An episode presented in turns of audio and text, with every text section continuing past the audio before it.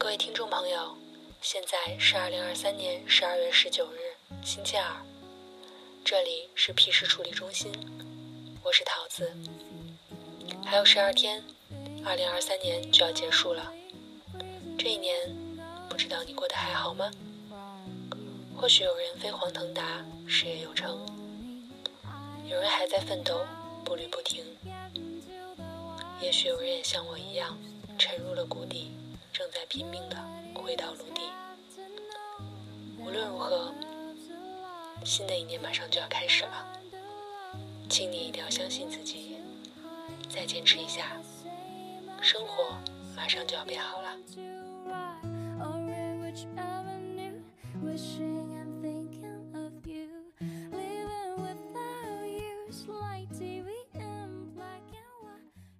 大家好，欢迎收听本期 P 市处理中心，我是菜菜，我是桃子。今天我们要录制年终总结，因为还有俩礼拜，二零二三年就结束了，好快呀！呐，好快呀！今年感觉过得特别快。哎，有的人说就是因为疫情，说这三年过得就是感觉越来越没有感受了。是的，非常麻木了。之前我今年可能是因为 gap 了，所以我感觉过得也非常相当无比的快。好像一眨眼就要五十了，没有？哎，我听说是这样的，三十岁之前是按照一年一年这么过的，三十岁之后就是十年就是一个。别说了，哪有你这么唠嗑的呀？真是的。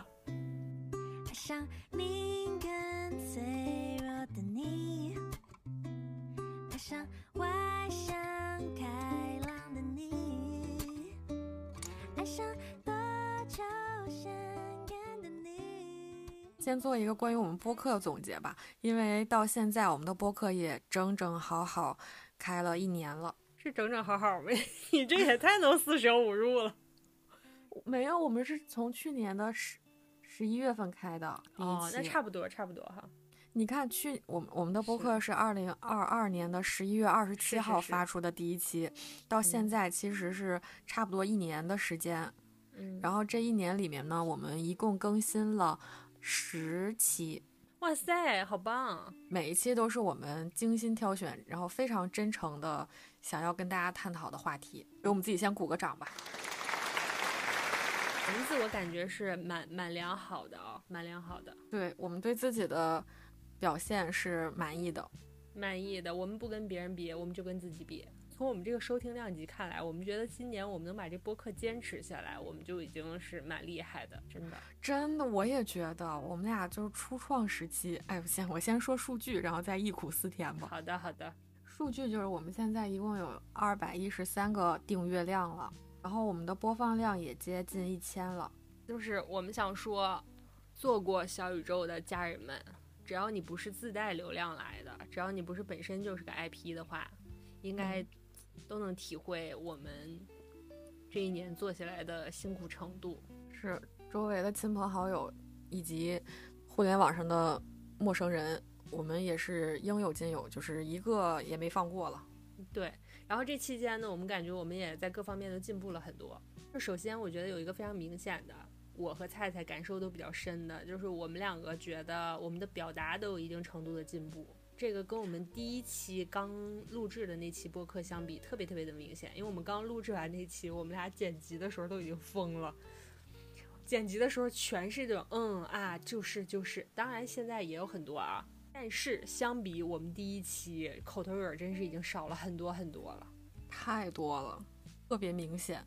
哎，你之前说我们第一期录制的时候是什么样来着？我都忘了。我们第一期录制啊，那是一个月黑风高的夜晚，我和桃子两个人就是一拍即合，我们就是想说，咱今天晚上必须要把这个录出来，必须要发出来。那不是一拍即合了，那是八十拍了已经。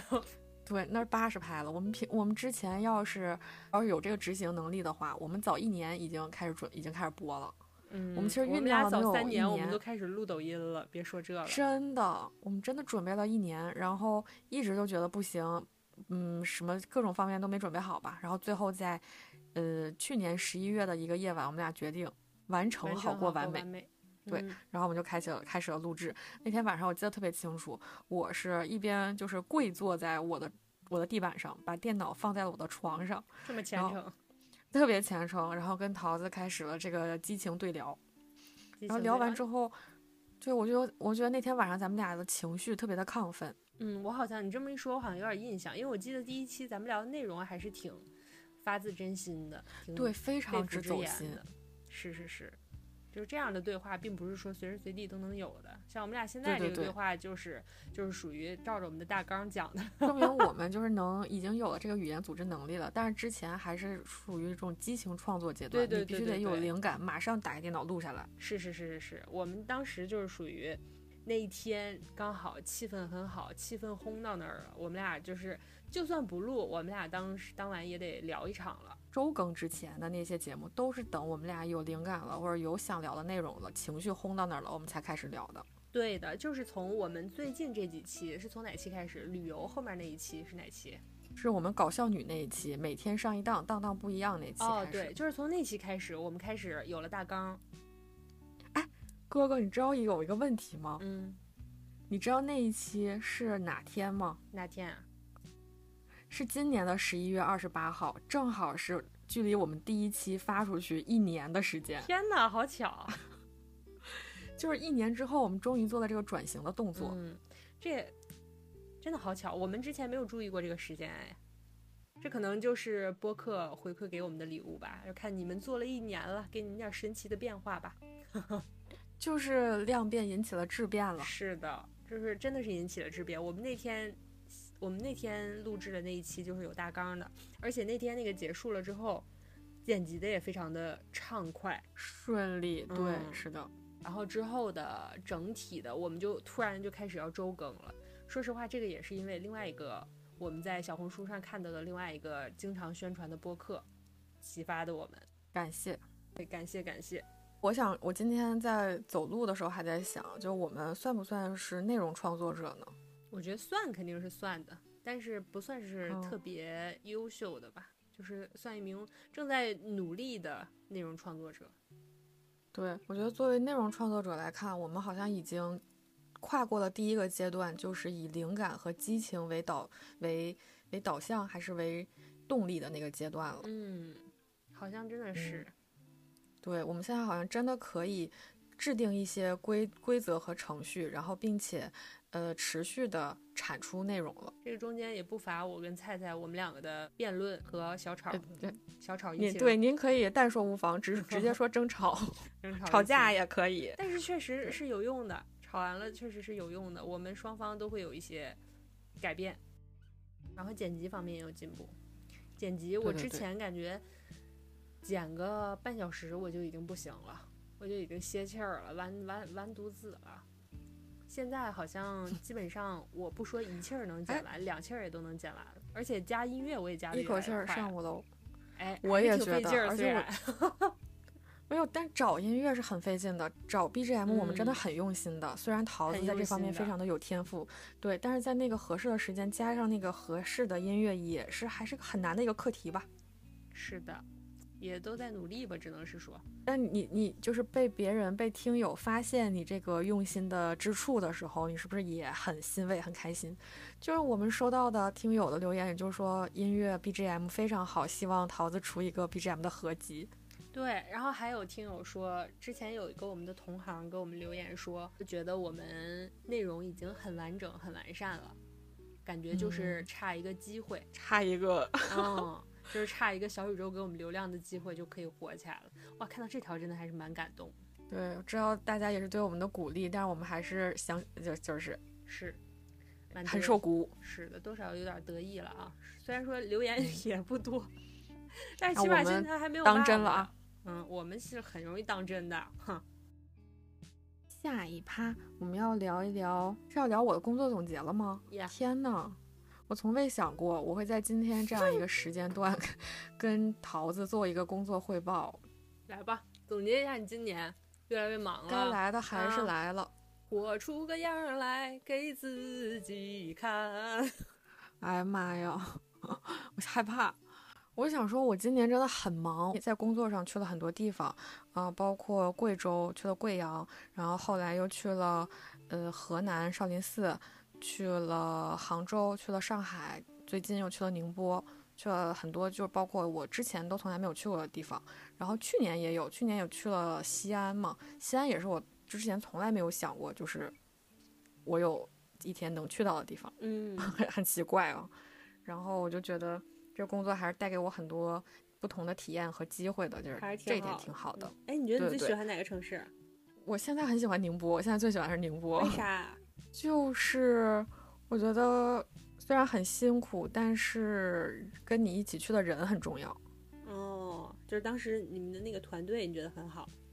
对我觉得这个团队给我的嗯感受是好的，所以这个旅行也会好。我觉得就是工作也跟旅行是一样的道理。你的驴友如果是让你很开心，那这个地方它没有必要说是特别美、特别好，你也会玩的很棒。嗯，是这样的。这一年我做了很多内容创作上的工作，包括身份可能变成了真真正正的一个记者去采访别人，然后变成了一个导演，在片场跟呃我的主持人和我的摄像阐述我脑子里想要什么样什么样的画面，然后把它变成现实。像桃子说的，我就是角色上有了转变，心态上肯定也是很大波动和变化的。刚刚开始要有转变的时候，我天天骂街，就是天天 emo，就是哭，然后暴暴躁如雷。这是我最最最最想离职的一年，就是上半年可能是每天都在说我想离职这件事情，而且给给离职充足的道理，就我干不了这事儿了，这不是人能干的。有可能我预期我出去是哎是别人一个团队带着我，嗯嗯，我只是完成我分内那那那点事儿就行了。后来呀，一下飞机你就发现不对劲儿了，不对劲儿。这团队呀，你就是你必须得拿主意了。这不就是像我们之前说的，世界就是个巨大草台班子，是，是没？想到吧？没想想到到吧吧？就是这个人，甚至甚至十分钟之前还不知道他要当这个导演，十分钟之后他就当上导演了。有一种我被那个老鹰叼到悬崖上，哐嗯踹了一脚的感觉。这就是生活，它活生生，活生生地变成了代言人。这就是生活，它活生生，活生生地变成了诗人。那我觉得我这聊的还没啥意思，你先总结你 gap 的感受吧。哦，我想说一下我这一年，因为我今年一直在 gap 嘛，哎，说好听了就是 gap，说难听了就是因为拖延一直没有写简历，所以一直没有找工作。为什么拖延呢？也是因为心里边一直不想找工作，其实我有个问题，就是不工作这一年你都在干什么？混吃等死的一年，真是。你哪家报社的啊？你给我出去！气死我了！没事儿了，你你继续。真算你识相，真是。嗯，有几个感受吧，分成几个方面来讲。今天这个会议呢，主要分成三个方面来讲。第一步，打开冰箱门嗯。我现在就是东方小孙，摔手机。哎呦我天呀，对不起，害怕你了。就是第一方面就是健康，健康情况我真的觉得，嗯，其实有两方面啊，这这又得展开说两方面。第一点还分两方面，你是不是画了思维导图啊？我没有，你准备未免太充分了吧？就是 gap 的感受。就是你觉得 gap 有哪三个最大的好处？今天刚还跟菜菜在聊，菜菜说她今年花了很多钱嘛，但是我我今年的 gap 时间长了的感受就是我的物欲降得越来越低了。我刚 gap 的时候还会，呃，花钱跟以前一样，然后比如说出门爱打车呀什么的，但是现在我最近出门已经不怎么打车了，基本上都是公共交通。然后另外就是由于我长期在家，我基本上也不怎么出门，所以我也不会买什么新衣服什么的。我已经很久没有买新衣服了，就我也不想买，并不是说有控制啊。反正这一点我觉得还是蛮好的吧。我觉得可能没有那么多欲望，就是因为心里没有那么空虚的原因。你知道你这个物欲降低带来最直接的影响是什么吗？是什么？就是我屡次想要跟你聊一聊我们今年买了哪些好物的这个话题，都没法展你开，张不开口，我张不开这个口。你完全就马上会把我怼回来。我买的都是一些比如说买了一些本儿啊，什么买了一些厨具啊 之类的，我也没有感觉他们有什么特别有用处的地方，就是一些生活的 necessity，我的生活的 essentials。我为什么又说英语？我真是没关系的，我们也是有一些国际化听众的。呀呀呀！我就是买了一些生活，主要是买了一些生活的必需品。然后还有就是，我觉得健康这方面好了很多。虽然说我其实现在经常会熬夜，就想说你这个健康结论何何来呀？你这个作息就比在美国跟我时差都大？我觉得这个健康，我所谓的这个健康，就是比我上班的时候。就是没有我上班的时候那么焦虑了，当然现在可能有 different kind of 焦虑，但是 就是整体来说还是不一样的。我非常希望维持在我现在的这个状态，这也是我迟迟不去找工作的原因之一。但是如果说是我在上班，虽然我可能每天就是生活作息会更规律一点，其实也没有。我是虽然说如果上班的话，工作作息会更规律一点，但是我不会想维持在那个状态里，因为上班本身就很消耗我。哎，我觉得有一个变化，就是你现在的熬夜是主动熬夜，你每一分钟都很快乐。然后你上班的时候熬夜，就是熬夜在做 PPT。嗯，对。还有吃东西也是，你上班中午就必须要吃可能盒饭或者外卖，然后你晚上就一定要订一个辣的那种外卖，对对对对对。哎呦，终于找回来我想说的健康的点了。我觉得主要可能就是我这个还不是一年，今天今年这一年有的变化，我感觉这两个月有的变化。这两个月我开始自己做饭了，这一切都源于我有一个呃，就我我在家这边有一个特别好的朋友，然后他之前就是会来我家给我做饭，做好几个菜啊，然后我们在家一起吃，因为我我在家没人给我做饭嘛。然后他给我做两顿饭之后呢，我就觉得哇，原来在家可以嗯花小钱办大事儿啊！你看看吧，嗯，而且本身就属于私厨了，对，属于是私厨了，然后。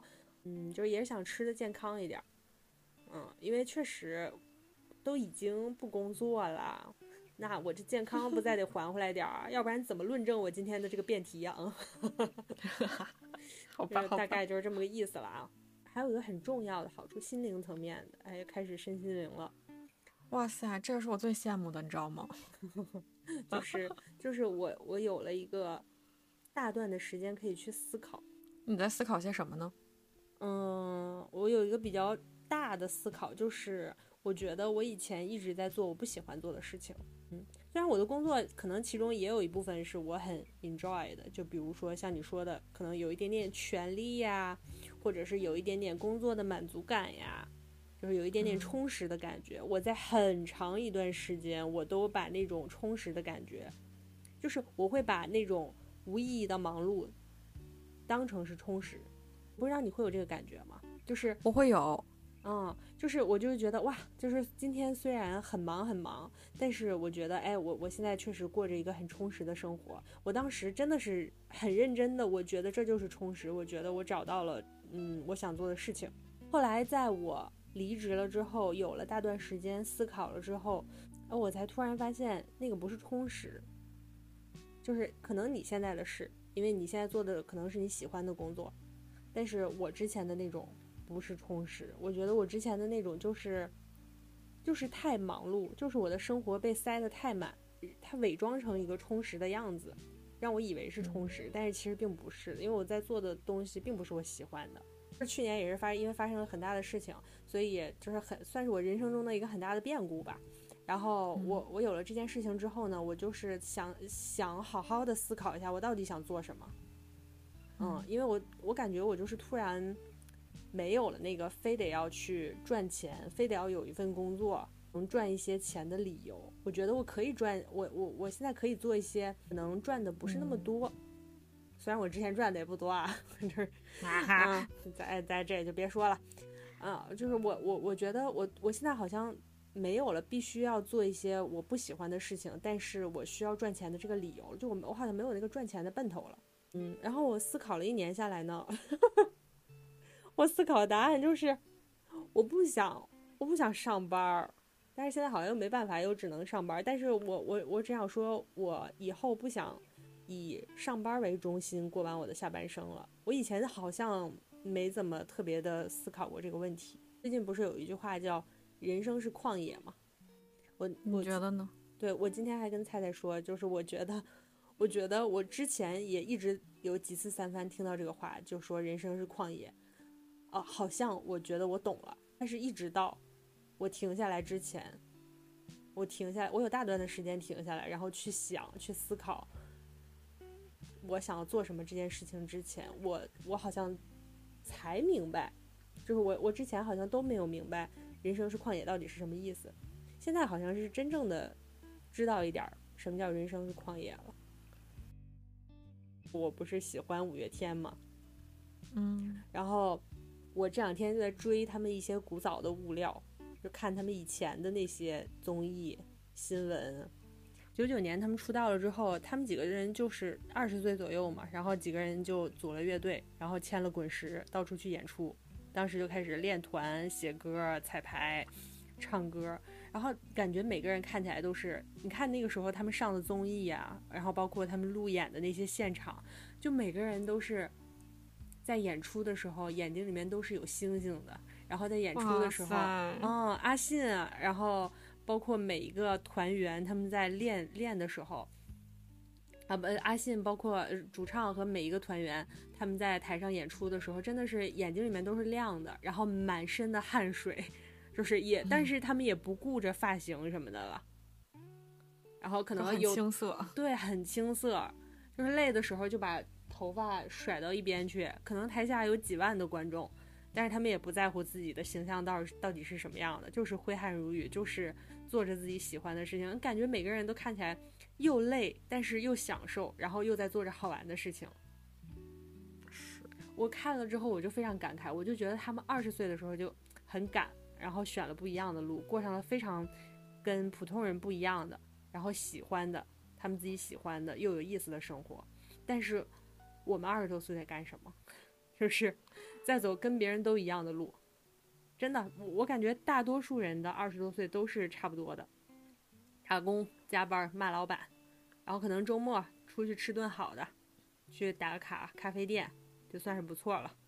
然后有的时候甚至你周末都是跟同事一起的，你可能当时你周围的朋友就都是你的同事，然后就是你你完全被困在自己的这个小圈子里了。我突然就很感慨，我就是觉得人生真的没有多少年，尤其虽然现在我已经过了二十多岁这个年纪了，我我我，但是我很很感慨的就是，如果我们的听众还有很年轻的人的话，就二十多岁的人，但是我也不是说我现在这年龄老了，就是如果还有二十多岁的小孩的话，我希望你一定要腾出空来想一想，怎么能做一些你想做的事情，因为我们真的是在人生的前十几二十年里面都被灌进了很多潜意识的思想，被灌进了很多固定的人生模板，就好像我出生了以后，我就是要上小学，考一个好初中，考一个好高中，然后考一个好大学，选一个赚钱的系。从这个大学毕业了以后，找一份好工作，实习，要么考公。然后工作几年之后呢，你要在工作上有一定的进步，有一定的成果，然后再找一个对象，再生个孩子。然后你生孩子之后，你的生活就又加速了。我就想说，这是不是嗯就是传说中的你的评价体系不要太单一，你不要被困死在这个单一的评价体系里。是的，我就是感觉桃子在那天跟我说，你不 gap 一一个很长的时间，你是不会感受到人生不是只有上班这一个选项的。是你 gap 两个月、三个月那都不算什么，那就算一个假期而已。就你还是会很容易回到你惯性的那个生活轨迹里、那个模板里。嗯，但是你 gap 了长的一段时间，可能一年之后，你才会发现，嗯，我人生还有很多选择行动上的矮子。对，没有，我觉得挺好的。我觉得能有这个感受都很好了，哪怕嗯你再次回到，带着这个感受回到你原来的那个轨道中，但是你已经不是之前那个心甘情愿在这个轨道里玩的这个那个你了。是的，是的，就我可能还会再找个工作，但是可能我我在找这份工作的时候，我是有目的的，就比如说，对对对，我觉得你的嗯不一样是会被察觉到的，真的。是的，我就是想说，就是我们大多数人都被困在这个毕业、升职、加薪、结婚、生子、退休、养老这个体系里了。如果你现在已经毕业、已经工作了的话，你想一想，你是在这个体系里吗？就是如果是的话，那你就是那个大多数人，那你就你就要走这个升职加薪的路了。如果，嗯，如果你不想走这条路的话，那你可能就要思考一下你想走什么路了。而如果你觉得这条路是 OK 的，当然也是非常 OK 的。啊，其实每个人都，就不管你走什么样的路，都是活嘛。嗯，这话说的跟骂人似的。我想说，你如果真的选择了一个不那么常规的路，那你嗯真的不要在意你身边人或者是现在既有的这个评价体系对你是怎么看的。是的，我我觉得我就是太在意别人对我是怎么看的，所以一直我也是停留在行动的 app 上。就是你们已经在玩不同款的游戏了，你干嘛还要在这个游戏里的输赢来判断你自己的能力呢？是的，是的。好的，我有两个点想说。嗯第一个就是，我觉得我们有这种感受，然后我们说二十多岁年轻的孩子们，你们一定要抓住这个机会，思考一下你到底想做什么，你热爱什么。我觉得就有点像我的爸妈在给我一个嗯忠告，说，对哎，你一定要，对对对，你一定要就是找一个稳定的职业工作哦。我突然感觉我也变成那个说教的人。我今天刚跟菜菜说完，我说现在好像是个人，只要稍微红一点儿，大家就开始来教育他了。我就是最近董宇辉跟那个新东方的事儿，然后网上一万个人给董宇辉出主意，我 就是突然有点感慨，感觉其实我在自己也变成这样的人。嗯，但我们真的是发自内心在给出这个建议，但好像别人也是嗯真的不需要。是的，因为我是的，我不能说大部分的年轻人啊，但我就是身边我我自己的妹妹，她跟我想法完全是不一样的，你知道吗？是吗？就是我是那个我是那个不着调的那个小姨那种感觉，就是不结婚，然后随时可能离职，然后随时就不想工作了，就自己去干点什么那种。然后他是完完全全，我就是想要考公，嗯，我就是想要留在家乡，我就是不想去大城市打拼的那种人。其实我觉得，如果他很坚定的话，那他是没有错的。对他就是很坚定，但是我很不理解他，就像是我我的就是父父母或者我的哥哥姐姐们给我建议，就是啊你一定要稳定，你要稳定，然后我不嗯听，然后我现在跟别人说，哎你一定不要走这个稳定的路哦，然后他也不会听的。是我，我其实我我能理解你妹妹，为什么？你怎么你为什么能理解？我真的不理解。我我能理解，是因为这样的，我觉得，我觉得我，比如说我刚才说的那些建议，就是让大家好好想一想自己想要的都是什么。如果你想要的就是这一条安稳的路，你非常坚定、很确定的话，如果你就像你妹妹，她很坚定、很确定，那其实就说明她已经想好了。我理解你的点了，嗯我我懂你的意思，好吧。然后我想说的第二个就是，我真的我也理解你这个 gap 的感受。嗯我想起来我自己才在某一个阶段也是在 gap 的一个状态，一年，然后看大家都找工作，大家都呃嗯结婚，或者大家都有自己的换城市啊、定居啊这样的发展的时候，然后我还在飘着，我还在。想想明天要哎再学一个什么课程呢？想想哎我明天吃什么呢？我自己是不是要做一个公众号呢？就是那种每天在嗯家里可能躺着那个阶段，睡到十二点起床。然后我当时就是觉得哎没什么，这很正常。我认为每一个人这些都是特别正常的。我当时甚至不理解什么是社保，什么是五险一金，我就是脑子里嗯连这个概念都没有的时候，我这个 gap 的毫无负担。是我就是那个时候只要多赚个两千块钱，我能付下个月的房租和饭钱，我就已经开心的想请全世界吃大餐了。对，但是那个时候是因为我们身边都是无产阶级，大部分都是无产阶级，因为大家都嗯刚毕业，就算以及那个时候很还年轻，我对自己的就是很有自信。对对对，你还对未来觉得我的未来就是前途无量的。那对你找工作不分分钟的事儿吗？是的.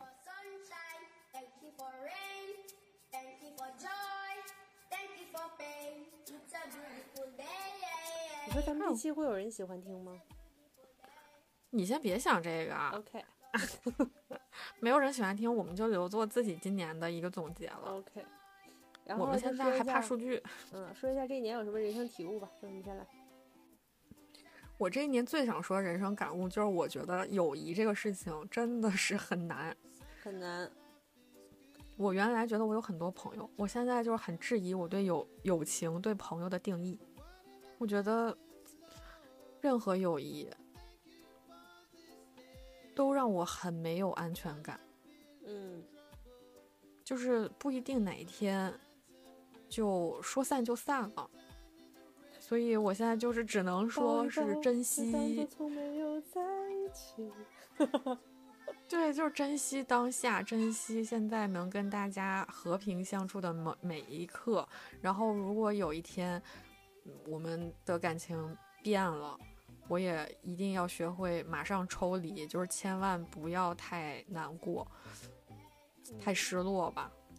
我觉得你这个你这个想法就不对，哎，我要来指点你一下，来吧，就是请请讲。不可能，你你想的这种就是不可能。任何感情，你不要说友谊，任何感情、爱情、友情，只要跟情字有关的，它就不可能马上抽离，那就说明它就不是情。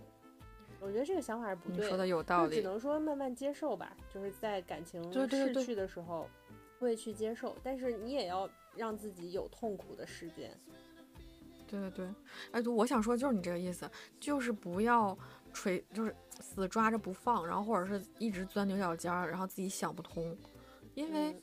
每个人的感受他就是不一样的，可能我就是无意之中伤害了我的朋友们，但我真的没有意识到，然后那我能怎么办呢？我就是只能从过去的失败经验中，嗯，学习，然后完善自己，但是我不可能再再就是修复这些东西了。